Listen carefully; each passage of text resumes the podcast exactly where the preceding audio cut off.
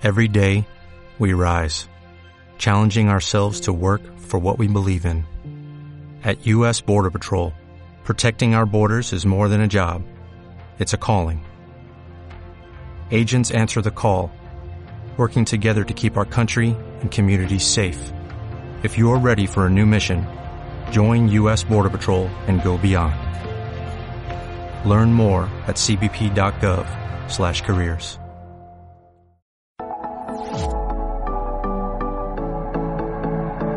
UTPL Radio Online presenta La Voz Madrid. La Voz Madrid. La voz utepelina desde el extranjero. Escúchanos y comparte las experiencias de compatriotas que emigraron en busca de un sueño. Bienvenidos.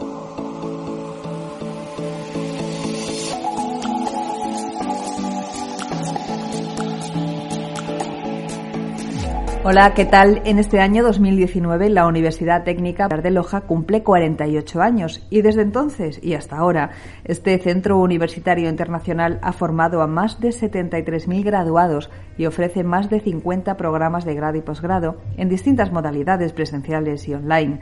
A través de las distintas ubicaciones entre las que se encuentra un magnífico campus y más de 80 centros universitarios, la enseñanza de la UTPL ha sido capaz de trascender las distancias llegando a cada punto del Ecuador y a tres de las principales ciudades del mundo, Roma, Nueva York y Madrid.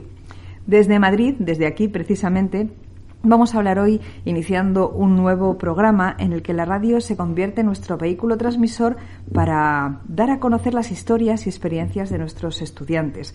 Hoy le vamos a poner cara y voz a la lucha, al trabajo duro y al optimismo que ha hecho de Idalia Guarnizo todo un ejemplo a seguir. Hola Idalia, bienvenida. Hola, muy buenas, Ana, ¿cómo estás? Idalia es un nombre muy poco común en España. ¿Es habitual en Ecuador tu nombre?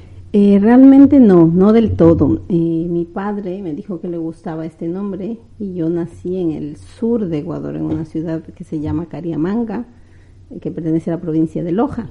Y a él, no sé de dónde sacó este nombre, pero a él le gustaba y me llamó Idalia. Idalia fue alumna de la UTPL en Madrid. ¿Cuándo te graduaste aproximadamente? En el 2007. ¿Y cuáles fueron los estudios que elegiste? ¿En qué te graduaste? Bueno, decidí eh, seguir la carrera de licenciatura con especialidad en inglés para ser profesora, docente, enseñar. Bueno, muy bien. ¿Y hoy en día qué, qué, qué, es de tu vida? ¿Cuál es tu presente? Bueno, eh, hoy en día como tal no ejerzo esa carrera, sin embargo eh, trabajo como auxiliar administrativa para el Consulado General del Ecuador en Madrid. Uh -huh. Bueno, a este tiempo, al presente, volveremos dentro de un ratito, pero ahora vamos a, a, recordar aquellos tiempos pasados en los que prácticamente siendo una niña llegas a España, ¿no? ¿Qué edad tendrías más o menos? Eh, unos 20, 21 años. Yo creo recordar eso, que fue 20, 21 años. Uh -huh. ¿Y, qué, ¿Y, qué, recuerdos tienes de esa época? Eh, bueno, yo recuerdo que cuando llegué aquí fue aproximadamente un verano y yo llegué eh, cuando hacía calor, evidentemente, y recuerdo que yo vine desde Ecuador con una prima, porque ella había migrado antes, uh -huh. y fue ella la que me explicó un poco cómo era España, cómo era Europa, y para mí fue como algo idílico, maravilloso, lo que significaba cruzar el charco, como decimos nosotros, y no fui consciente realmente de lo que significaba en aquel entonces migrar simplemente decidí cruzar el charco. Y cuando ya arribé aquí, me encontré con que nada era idílico, nada era como lo había soñado. Sin embargo, siempre tienes la, la fe de buscar un mejor mañana y una mejor vida. Uh -huh. Y aquí sigues tiempo después, ¿no? Sí, aquí sigo, después aquí. de casi 19, 20 años. Uh -huh. ¿En qué momento se cruza en tu vida la UTPL, en la universidad? Después de cuatro años de yo estar aquí, eh, yo llegué a Madrid, empecé cuidando de una persona mayor, luego viajé a Murcia porque quería un poco conocer cómo eran otras ciudades también y saber cómo era también el mundo laboral en otras ciudades. Pues Murcia era una ciudad muy dura, solo podías vivir del trabajo del campo en aquellos años y y conocí cómo era esa ciudad también. Luego eh, decidí volver a Madrid y después de cuatro años fue cuando ya me empecé a tomar la vida un poco más en serio y dije que tengo que continuar estudiando. O sea, retomaste los estudios que habías dejado colgados en, Ecuador. Yo en Ecuador estuve estudiando eh, la carrera de Derecho y había ya aprobado el primer año en la Universidad Central de Ecuador y dejé esa carrera para elegirte a España. La otra, muy bien. Vamos a volver atrás otra vez a, a esa ciudad que dejas cuando vienes a, a España, a ese país que dejas, el Ecuador, y no a ese pueblecito pequeño, creo, ¿no? Porque si te pregunto por tus raíces, me vas a decir la capital del Ecuador, ¿no? Claro, eh, como te decía, o no sé si te lo comenté, yo nací en Cariamanga, en Loja, pero yo llevo como un poco la migración en mis venas porque mis padres migraron desde Cariamanga a la capital. Entonces, eh, yo, yo me puedo decir que soy un poco quiteña con la sangre y el corazón de Cariamanga, de Loja.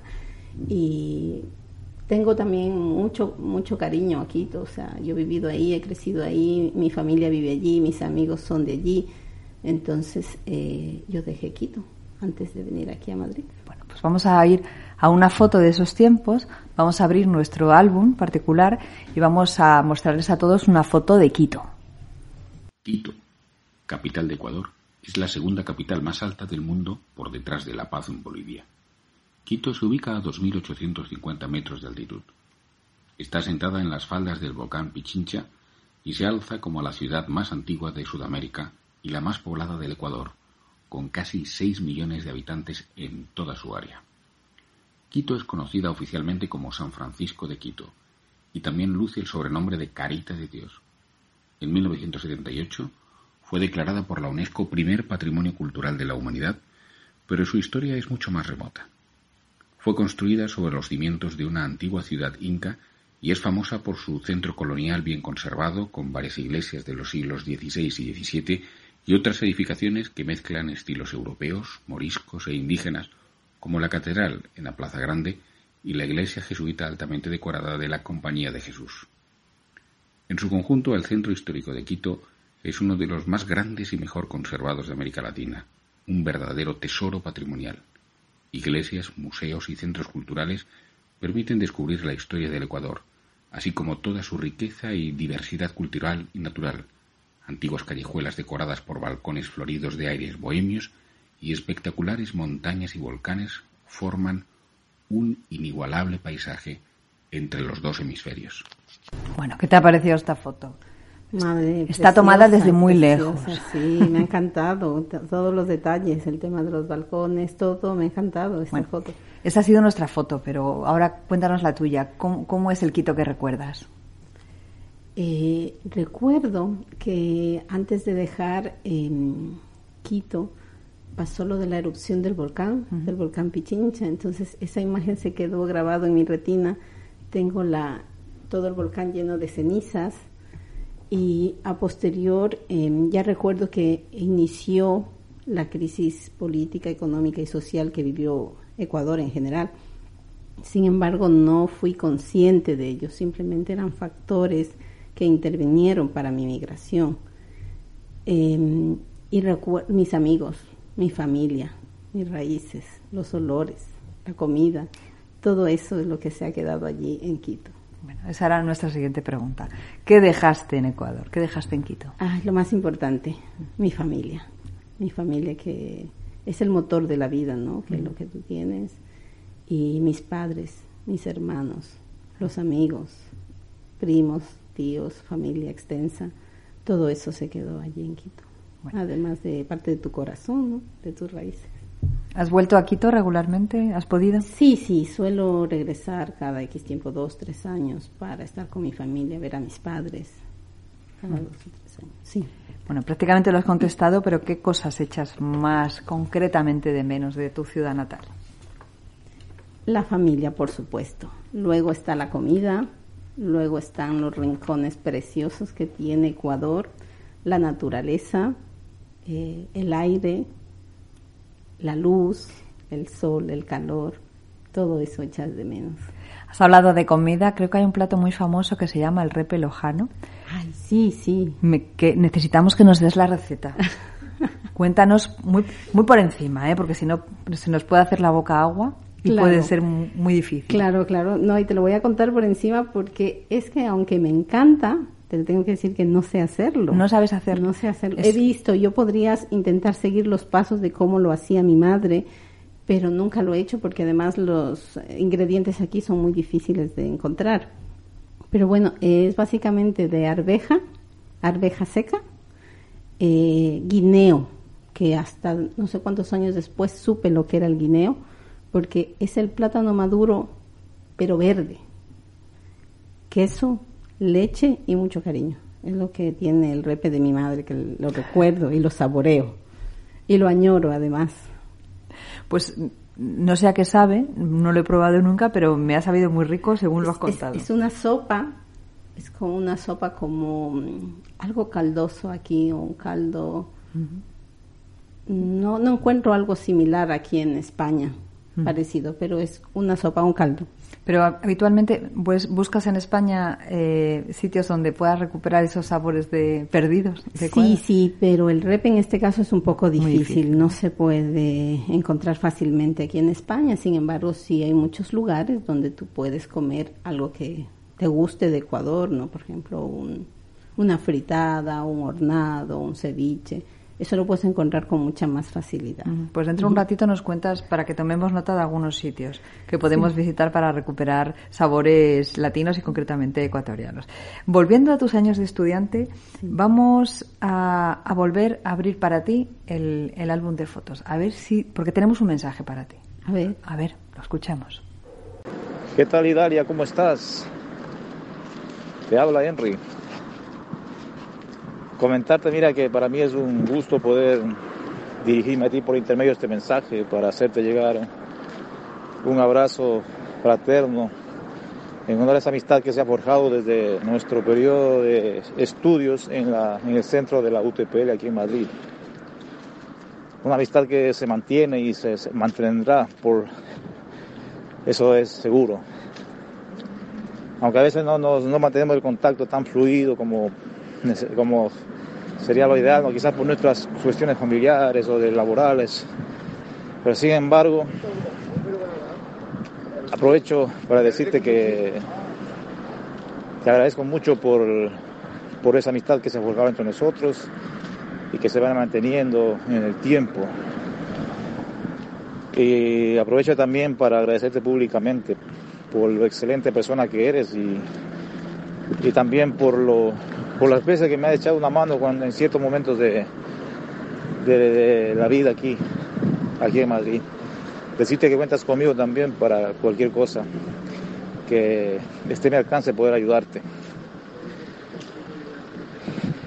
Pues Idalia, eh, me despido de ti hoy, de este mensaje, no para siempre, hoy nomás, ¿eh? Me despido de ti, decirte que, que gracias por la amistad, que todo siga bien en tu vida y que y que pues nada, pues espero, espero volverte pronto para, para poder charlar un poco. Un abrazo, cuídate.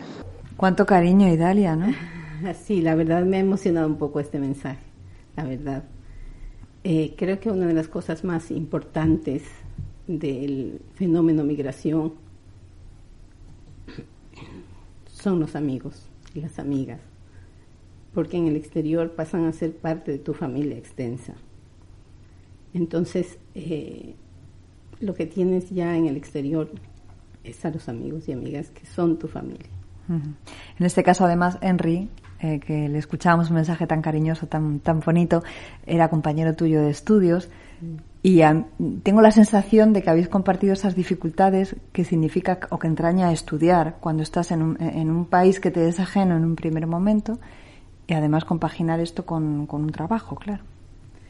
Sí, eh, eh, una de las cosas que recuerdo de estudiar a distancia es que es muy importante los compañeros de, la universidad. No estudiábamos la misma carrera, ¿no? Estudiábamos diferentes carreras, pero intentábamos motivarnos los unos a los otros para que no abandonemos, para continuar, porque eh, es una decisión dura, pero cuando lo logras es satisfactoria. En, nuestro caso era una educación o autoeducación, llamémoslo así, y fueron unos años difíciles, porque la UTPL era, tenía la sede aquí en Madrid, pero se acababa de instalar, no llevaba muchos años, como ya tiene ahora una larga trayectoria. Entonces, em, para nosotros era muy importante ese punto de encuentro. Incluso se convirtió como en eso, en un punto de encuentro para estudiar. ¿Cómo te las ingeniabas para compaginar estudios y trabajo? Porque en ese tiempo, ¿en qué trabajabas? En ese tiempo yo trabajaba cuidando niños. Y yo lo que hacía era en todos los tiempos libres que tenía los aprovechaba para coger mi libro y estudiar, leer, estudiar. En los fines de semana siempre, siempre tenías que hacer los trabajos de la universidad, entregar, o sea, avanzar todo lo que tú podías porque sabías que tenía los fines de semana. Eh, yo aprendí a ser muy disciplinada en el segundo o tercer ciclo de la universidad. Entonces eh, yo conocí aquí bibliotecas que estaban abiertas incluso los domingos y yo me pasaba allí los días enteros, sábado y domingo estudiando para poder sacar adelante la carrera. Y llega el día en el que sacas adelante la carrera, te gradúas, ¿qué significa eso en tu vida? significa un antes y un después porque eh, todo el esfuerzo ha valido la pena y porque sabes que has finalizado algo por lo que has luchado. Y para ti es muy importante dar esos pasos, pero además de eso es porque tu familia, en este caso mis padres, me inculcaron siempre a que siga buscando un mañana mejor, a que estudie, a que no me quede simplemente en ser una bachiller, en que continúe mis estudios superiores y yo creo que eso fue un logro personal, pero además un logro también para mis padres. Todo lo que ellos me educaron lo han conseguido. ¿Y ahora cómo es tu vida en España? Tiempo, ya te has graduado, bueno, cuéntalo tú, pero has formado una familia. ¿Cómo es tu vida aquí? Bueno, después em, de conseguir graduarme, sacar la carrera, eh, no tienes claro tampoco que te vas a quedar aquí en España, ni que vas a vivir aquí el tiempo que estés viviendo. Simplemente eh, las cosas van sucediendo poco a poco. Yo eh, toqué con una puerta que en aquel entonces era la Secretaría Nacional del Migrante. Eh, me contrataron para trabajar y así fue como desde hace ya 10 años estoy trabajando para el gobierno de Ecuador. yo he dado clases particulares de inglés a ciudadanos, a estudiantes, amigos, a conocidos para yo poder em, hacer la tesis de grado, migré nuevamente a Inglaterra durante dos años para perfeccionar el idioma, el oído y realizar la tesis de grado. Entonces ya conocí un tercer país, que era Inglaterra, que también me gustaba mucho la, la cultura anglosajona. Entonces eh, estuve un poco como un pato mareado, no sabía qué quería hacer, porque ya me gustaba Inglaterra también. Pero bueno, eh, regresé a España y aquí estuve trabajando, como te decía, para la Secretaría, hasta que en un momento de la vida encontré el que es ahora mi marido, José Pedro. Y ya mi destino se quedó un poco aquí, porque me casé, tengo dos hijas y sigo trabajando aquí. Entonces, así fue como han sucedido las cosas. ¿Cómo es José Pedro? ¿De dónde es José Pedro? Bueno, José Pedro nació en un pueblo pequeño que se llama Río Lobos, que pertenece a, Extremadura, Cáceres, está cerca de Cáceres. Y mm, bueno, para mí es un hombre maravilloso, es comprensivo, es mi compañero de vida ideal y es el padre de mis hijas. Te casaste con, un español, con un extremeño español y tienes dos hijas. Sí, tengo dos hijas. Sí. ¿De qué edad tienen tus niñas? Mi hija mayor tiene seis años y la pequeña tiene cuatro. Pues mira, se me está ocurriendo que eh, vamos a hacer una cosa. Vamos a aprovechar que estamos grabando toda esta palabra, toda esta conversación, y que para que las palabras no se las lleve el viento, pues por eso grabamos todo, para compartirlo con los demás estudiantes de la UTPL, pero también con tus hijas, ¿por qué no el día de mañana? Así que aprovechate, porque ya sé que lo que una madre les dice, se lo dice todas las noches, va entrando en la cabeza de las niñas, pero como creo que eres un maravilloso ejemplo, vamos a grabarle esto a tus hijas para el día de mañana. Entonces aprovecha y lo que le quieras decir, de forma improvisada completamente, aprovecha y, díselo. Sí, claro. Em, Julia y Alejandra son el motor de mi vida, son todo el amor que yo puedo tener y que les puedo dar y que espero que sean muchísimo mejores personas de lo que yo soy. Trabajaré todo lo que pueda para eh, que ellas sean mejores y espero que la vida les depare lo mejor. Bueno, qué bonito mensaje. Que se lo queden ahí para siempre ¿eh? y que lo puedan escuchar siempre que tengan una debilidad que eso, que eso es lo que los padres les podemos dejar a los hijos. Vives en Villaverde, que es un barrio muy popular de Madrid. ¿Eres feliz en Villaverde? Sí, bueno, vivo hace muy poco tiempo allí en Villaverde. Vivo dos años. era un poco reacia a mudarme porque siempre he vivido por el centro de Madrid y me gusta mucho el centro. No quería cambiarme hasta Villaverde pero ahora que ya conozco la, zona, soy madre, tengo dos hijas, entonces agradeces un poco la tranquilidad, ¿no? Porque el centro es como un poco la locura de Madrid y, y agradeces la tranquilidad, la cercanía, tengo el colegio de mis hijas cerca, tengo la Renfe cerca y ya me gusta la zona, fíjate, ya me gusta. Y supongo que trabajando y siendo madre no tienes mucho tiempo para el ocio, pero cuando tienes ese momento para el ocio en Madrid, ¿a qué sitio nos recomiendas que vayamos? ¿Cuál es tu agenda para esos lugares de comida ecuatoriana o, cualquier otro? Recomiéndame sitios. Bueno, Recomiéndanos. Como, como soy madre, el ocio se dedica básicamente a los parques y cosas infantiles con los niños. Pero bueno, siempre les llevo a comer a un sitio ecuatoriano donde venden comida de Ecuador, hacen los platos típicos. A José Pedro le gusta mucho también y su plato favorito es el hornado. Y la fritada también le gusta. ¿Y a ti de la comida española, perdona que te interrumpa, qué es lo que te gusta de él? Ay, las lentejas. donde se me pongan unas buenas lentejas ya. me gusta mucho, sí. ¿Y el jamón ibérico que hacen en la ah, tierra de tu esposo? Sí, claro, que ahora con lo que ya he aprendido a comer el jamón de bellota y todas esas cosas que cuando tú recién llegas pues pruebas el jamón, pero no, no sabes diferenciar todavía, ¿no? Entre el jamón ibérico, el jamón de todos, toda la clase de jamones que hay. yo sigo apuntando, ¿eh? más, más sitios que, te he interrumpido. Si se te ocurre alguno, si no, no importa que lo dejamos, porque sé que has hecho mucho turismo. Sí, sí, claro. Yo conozco un sitio donde yo suelo ir, que es Casa Ecuador. Ah, bueno. Sí, claro. Entonces, eh, yo suelo ir allí y está muy, también en la parte centro de aquí, y está muy bien, porque son platos muy, muy tradicionales de Ecuador. Bueno. Entonces, es lo que nos Eh, estando casada con un extremeño, viviendo en Madrid, supongo que has viajado, has conocido distintas partes de, España. ¿Alguna que te haya llamado la atención especialmente? Sí, me gusta toda la zona norte de España. Cuando yo ya estuve casada y con mi pareja, me, encantó mucho la zona norte de Galicia y todo esto. Sin embargo, eh, yo recuerdo que una de las cosas que me llamó la atención cuando yo migré aquí a España fue eh, Segovia me gustó mucho eh, Segovia porque después de Madrid lo que primero que vi fue Segovia. Entonces me quedé enamorada de Segovia, de, del acueducto de Segovia. Pues vamos a ver el álbum de fotos de nuevo porque tenemos algo que, que mostrarte. Mira.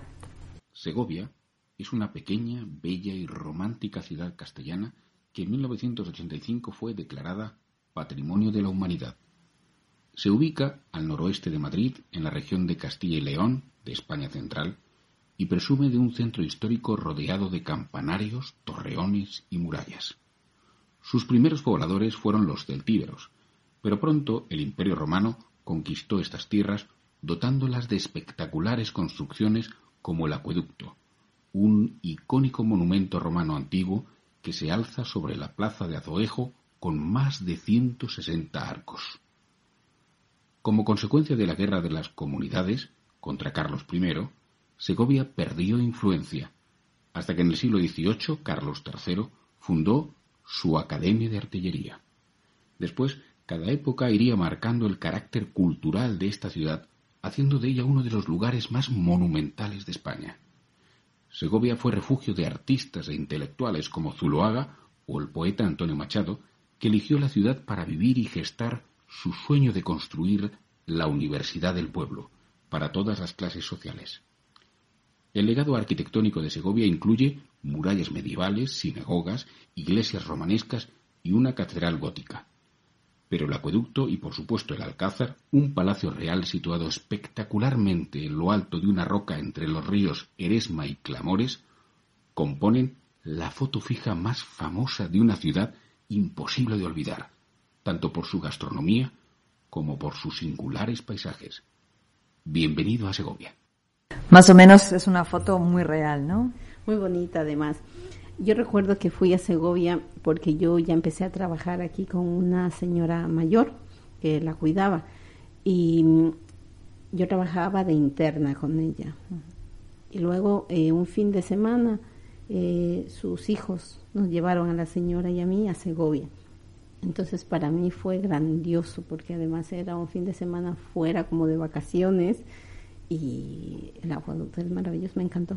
Me enamoró. Además está el cochinillo, que es muy rico. Te iba a preguntar si habías podido degustar el famoso cochinillo de claro, Segovia. Claro, sí, está buenísimo, me encanta. Y además la forma tradicional esa como te lo, te lo sirven, ¿no? Te lo cortan con el plato. Claro, cortado con un plato. Con un plato, claro, claro. Bueno, invitamos a todos los que nos escuchen a que visiten que si Segovia pueden, en que, cuanto puedan. que vayan allí y que coman el cochinillo y si se puede, que sea cortadito con el plato. Eso es del modo tradicional. ¿Qué es, ¿Qué es lo que más te gusta de España? Ay, yo creo que casi ya todo. Después de que lo conozco de la forma en que lo conozco, me gusta todo. Me gusta el norte, me gusta el sur, me gusta la, la costa. Me gusta... ¿Y del carácter de los españoles, de la, la, forma de vida española? Siempre me he sentido un poco más identificada con el sur, porque siento, puede que me equivoque, que son muy cercanos, o sea, o que tienen un poco de nosotros, pero puedo equivocarme, porque la gente del norte pues se trata poco, pero con la gente del sur me siento más cercana. Y ahora, claro, con Extremadura, con la familia. con tu tierra de, claro. de adopción. Eh, hemos apuntado algunos rincones que nos, que nos recomiendas de Madrid. Piensa en todos aquellos que están planeando un viaje para venir a estudiar, para venir a trabajar, pero a estudiar también a nuestra universidad aquí en Madrid. Eh, una recomendación así, para cuando se bajen, que no se lleven el sopetón que te llevaste tú, ¿no? Cosas uh -huh. que les pueden extrañar más cuando bajan, cuando llegan a Madrid. Y, reciben en el aeropuerto de Adolfo Suárez, Madrid Barajas, el sopetón de, llegar a Madrid, ¿no? Creo que una cosa importante que tenemos que considerar o tomar en cuenta es que la cultura es diferente, aunque hablemos el mismo idioma, aunque seamos un país latino, pero en cierta forma somos diferentes. Quiero decirte con esto que quizás la cultura española es más directa, no la ecuatoriana, porque nosotros quizás te pedimos la, la misma cosa de otra manera. Y entonces eso es importante conocerlo y saberlo, porque hay veces que nos puede chocar una respuesta directa, una, una respuesta sin tanto rodeo. Voy a volver a una cosa que ahora que estamos ya terminando, que has dicho antes y me gustaría reincidir en ella, que cuando Henry te saludaba, era en esos momentos malos en los que cuando estás estudiando te dan ganas de renunciar y dejarlo todo quiero que, volvamos a esos puntos porque quizá hay gente en tu situación y quiero que los animes a todos. Sí, claro. Eh, yo decía que una cosa muy importante son los amigos, son los conocidos, son los profesionales, son la gente que te rodea en ese momento, porque son los que te motivan a no abandonar. Yo recuerdo que pasé en la ya haciendo la tesis de grado, pasé unos momentos ahí como un poco oscuros, por así llamarlos, y, y me arroparon todos mis conocidos, mis amigos, los, la gente profesional con la que yo estaba realizando mi tesis, me dijeron, no puedes, no hay forma, no hay manera de abandonar, porque el siguiente paso solamente es continuar y salir adelante. Entonces, eso fue la clave para yo no abandonar, no dejar y continuar. Y yo me acuerdo que un día de esos, gracias a esos mensajes, me amanecí. Me amanecí haciendo la tesis y al otro día fue gratificante, porque había logrado lo que para mí en ese momento ya era imposible o estaba casi a punto de decir no puedo más. Entonces, eso es muy importante y tener uno mismo la convicción de que lo puede conseguir, de que no debemos abandonar. ¿Y qué le podemos decir? ¿Cuál sería tu consejo para todas aquellas personas que están planteándose venir a llamar a nuestra puerta aquí al número 50 de la Ronda de Segovia en Madrid, que es donde se, se ubica la sede en Madrid de la UTPL? ¿Qué les dices a estas personas que están dudando? ¿Lo haré, no lo haré? ¿En qué me meto? Si lo hago. Como, Mm. como te pasaba aquel día que nos recordabas antes, ¿no? Con, con los libros en la mano. Eh, yo, yo recuerdo una cosa muy bonita de la universidad y fue la empatía con la que me recibió la persona de recepción. Eso es muy importante, fue muy importante en aquel momento para mí. Y yo creo que eso es- es lo más importante que uno tiene que tener en cuenta, que si alguien te da una información o te dice qué es lo que sería un poco mejor para ti, no te lo está diciendo porque es una persona mala, simplemente es porque te está queriendo motivar a que tú seas alguien mejor en la vida o que tú estudies lo que tú quieres estudiar y que seas un profesional en la vida. Realmente el título luego no te sirve para, para muchas cosas, pero es importante que tú tengas conocimientos. Yo, por ejemplo, eh, nadie a mí me llama licenciada ni me dice licenciada Idalia Guarniz, pero sí es importante saber y conocer y tener formación para que tú puedas decidir qué cosas están bien, qué cosas mal y qué es lo que tú quieres en tu vida. Y en muchos aspectos la educación es necesaria, es importante. Y creo que si nos educamos y formamos vamos a salir de muchas malas cosas que en las que estamos. Pues quiero agradecerte muchísimo, Idalia, y creo que hablo en nombre de toda la universidad, de toda la UTPL, esta muestra de coraje y de superación. Gracias por haber venido, por animar a todos los que nos escuchan, a todos los que están embarcados en esta apasionante aventura de querer prosperar, de, de ponerse en las manos de una universidad y poniendo el corazón también en la universidad, en la Universidad Técnica Particular de Loja, más conocida para nosotros como la UTPL. Muchísimas gracias, Idalia. Nada, gracias a ustedes, les tengo mucho cariño, les recuerdo y yo estoy siempre en constante comunicación con la universidad porque eh, fue, fue mis inicios. Y a partir de ahora ya te quedas aquí grabada. Sí. En nuestros también te oímos tu voz. Claro. Teníamos tu historia y ahora tenemos tu voz. Gracias, Italia. Gracias. Hasta aquí llegó La Voz Madrid. Escúchanos en la próxima emisión por UTPL Radio. Escucha más.